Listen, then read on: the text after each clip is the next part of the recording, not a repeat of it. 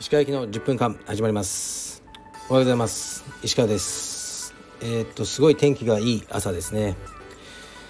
今日はあ息子のトレーニングはまだね手術後できないということでやってないですね。僕はオフィスで仕事してます。昨日は朝の4時半か5時ぐらいに起きて車で羽田に行って、えー、一番の飛行機に乗って徳島徳島、え、大学病院で診察を受けました。腰ですね。なかなか大変ですよ。やっぱ徳島まで行くのは。で診察の時間が結構早めだったので空港でレンタカー借りて行きましたね。で空港からまあレンタカーで30分ぐらいかな。で大学病院に着いてもうバタバタでしたね。なんとか間に合ってで診察していただいてでやっぱりまたブロック注射を打とうということになりましてでこの間より少し深いとこですね。ですからもう、うん、腰の横から打つんですね。結構長い。ずっとこう、うん、20センチくらい入れるのかな針。で麻酔をまず表面に打ってでレントゲンの画像を見ながらこう、ね、骨の間を通して、えーね、椎間板の中に針をぶっ刺すと。でそこに造影剤を入れてちゃんと液が入ってることを確認しながら、えー、っとまあ、ブロック注射をするというものでしたね。うん僕の前にその部屋に入ってた人がもう絶叫してて大人がああもう嫌だなと思いましたね。その次「はい石川さん」みたいな。みんな終わったら車椅子ですねしばらく。でまあ僕はまあ痛かったですね最後。うんうわーっていう感じで。まあでも、まあ、いつもねその手術僕も全然好きじゃないんですよ。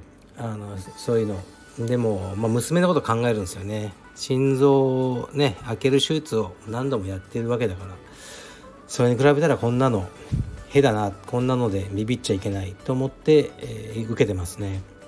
でまあ痛かったですね。やっぱ終わった後は全く立てなくなっちゃって、まあ、車椅子でしばらく過ごしましたね。まあ1時間ぐらいですけど。で、えー、まあ思ったような効果はなかったというところですよね。ブロック注射っていうのはうん、やった直後にすごく効いてどんどん効果がなくなってくるっていうものみたいなんですけどうーん、まあ、ぶっちゃけもっと痛くなってますね。まあ、それがもしかしたらいいことなのかもしれないですけどまあね幹部に触ったということかなと思うんですけど、うん、一昨日昨日よりも今日の方が痛いですね全然。だからまたあ先生ももうよくわからないって感じになってましたけど何か治療法を見つけていくしかなさそうですね。うん本当にもうちょっとねうつになっちゃいそうですね。はい。自分でも感じてます。というわけででもあまあね人生は続いていくので腰痛ありながらもやっていくしかありません。仕事も続いていきます。ではレターに参ります。あレターの前に、えーとね、入荷しないと思ってたらなんとギリギリ間に合ってまたあのディープハーフクラブフーディーが再入荷してます。でもうねめんどくさいんでアップしちゃいました。本来は商売的にはですねこういうのは夜にアップするのがいいんですね。夜みんながお酒飲んでるような時間にアップして酔っ払ってる時にクリックしてくれるのが一番いいんですけど自宅で。あのちょっと夜ね今日僕何してるか分かんないんでもうアップしちゃってたんですけどすでにやっぱ売れてますね。ディープハーフクラブフーディーすごいですね。やっぱ萩原選手ですか。僕はお会いしたことないんですけど彼の人気がすごいんですね。ですからもう今年はこれが最後の入荷になると思いますのでえー、っとねあの今まで買えなかった人はご購入お願いします。でクーポンも使えます。ですから8000円のフーディーが15%オフでん？7300円かな？1200円引き。ということになるわけですね。まあ送料500円かかっちゃいますけど。はい。よろしく。お願いします。萩原選手なんかいい男ですよね。あの YouTube 見てると。声がいいし。うんなんかちょっと見た目はいかついんですけどね。なんかいい男だなと思いますね。はい。レターいきますこんにちは。いつも楽しく拝聴しております。私は年商5億円弱の中小企業の経営者ですが石川さんの新しい道場撤退のお話を聞いてなぜかホッとしました。歴史上短期間の連戦連勝よりも6勝4敗を長く続ける方が最終的には繁栄期間が長い気がします。石川さんのご活躍は私の励みにもなります。新しいお仕事も含めてこれからもご健勝をお祈りしています。失礼します。はい。ありがとうございます。うん。そうですね。まあいろんな見方があると思うんですけど僕の判断は僕はやっぱストレスマネージメントというのをすごく気にしてるんですよね。売上とかいろいろよりも。だからすごくお金持ちね売上が5億6億とかになってもストレスばっかりの生活だとつまんないですよね。で死んじゃうし、ね、どうせあと2 3 0年で。だったら楽しくやりたいっていうのが常にあって、まあ、だから会社も大きくしていけないんですがあのー、でストレスってやっぱり総量なんですよね。仕事のストレスが20例えば家庭のストレスが30とかこうあって100に達すると人はぶっ壊れると僕は思ってて。今の僕で言うと腰痛でもストレスレベルが60から70来ちゃってるんですよね。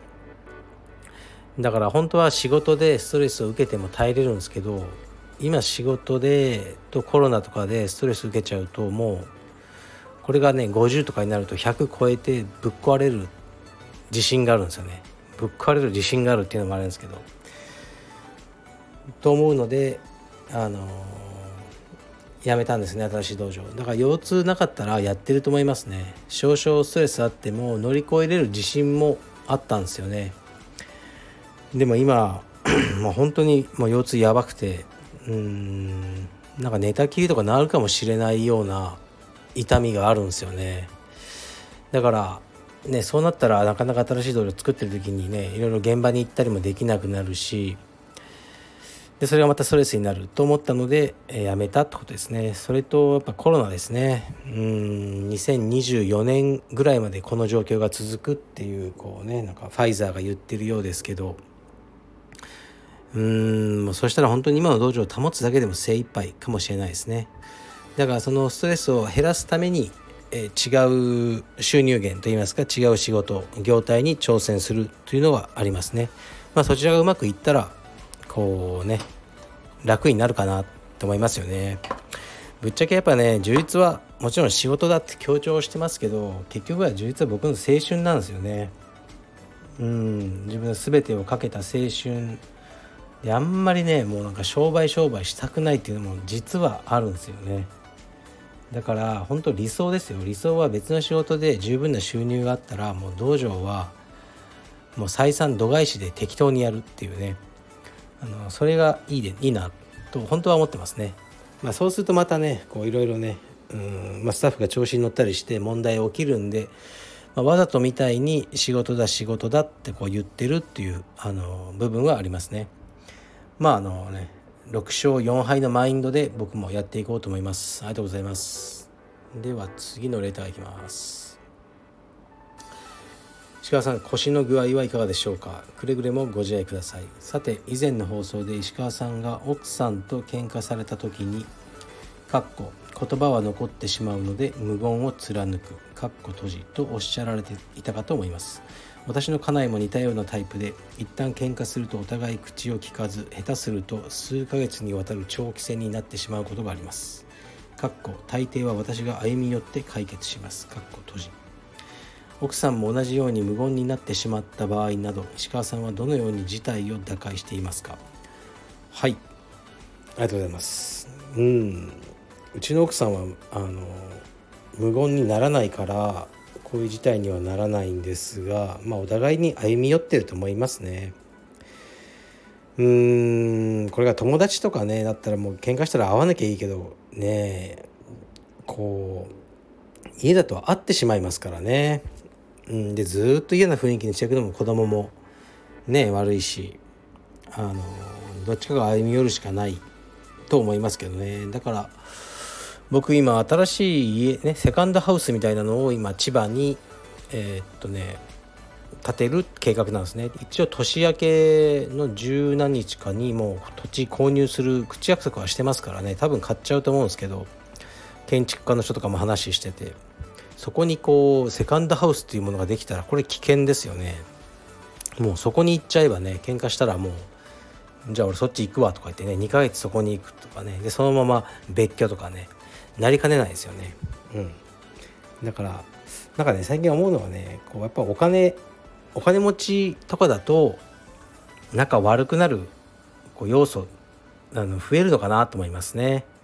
そういうこうね別宅とか持てちゃうしあ僕は違いますけどね。僕の場合はまあね別宅というほどのものじゃないんですけどねこううん、一般の家庭だとねやっぱねこうね離婚にもお金かかるしねその後養育費とかも大変だしとか、まあ、そういうのがいろいろこうねあの夫婦をつなぎ止めてる部分はあるんじゃないかなと思いますね。